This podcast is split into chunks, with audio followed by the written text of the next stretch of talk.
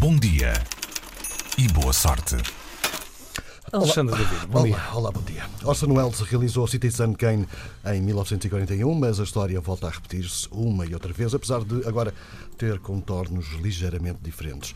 Agora também há um senhor que é bilionário, tem vários órgãos de comunicação social, chama-se Michael Bloomberg, já fez saber que vai fazer tudo para tirar Donald Trump da presidência dos Estados Unidos e, portanto, também é candidato à presidência. O último episódio desta guerra passa pelo anúncio da recandidatura de Donald Trump.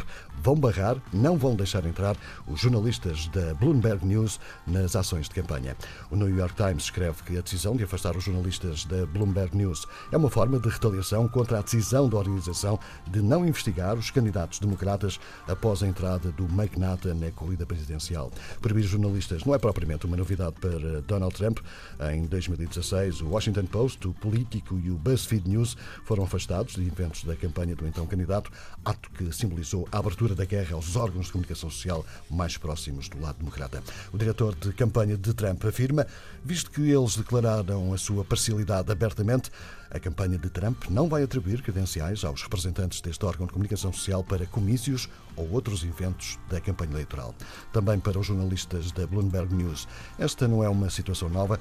Enquanto Michael Bloomberg esteve no cargo de mayor de Nova York, a cobertura da vida pessoal de Bloomberg e a sua fortuna não eram permitidas eh, ser noticiadas. De acordo com uma fonte próxima do bilionário, hum, com uma fortuna avaliada em 55 mil milhões de dólares, não vai aceitar doações para a sua campanha e vai rejeitar o salário de presidente dos Estados Unidos. Também não precisa cuidar. Não, não precisa. Bem com Eu já isto. estive ao pé dessa fonte próxima do Michael Bloomberg. Como é que fica, mais- fica assim, fica muito perto de Times Square. E é uma fonte muito engraçada, são dois anjos E deita água. a cuspir Deita água. Muito gira. Obrigado, Alexandre David. Foi um gosto. Tchau, tchau. Até já. Bom Mas eu- e boa sorte. Viva a democracia. Eu acho que qualquer pessoa preferia até uma, doni, uma doninha a ganhar as eleições eh, do que o presidente Trump, não é? Se calhar o Alexandre David eh, votou no Trump, não faço ideia. Claro, obviamente.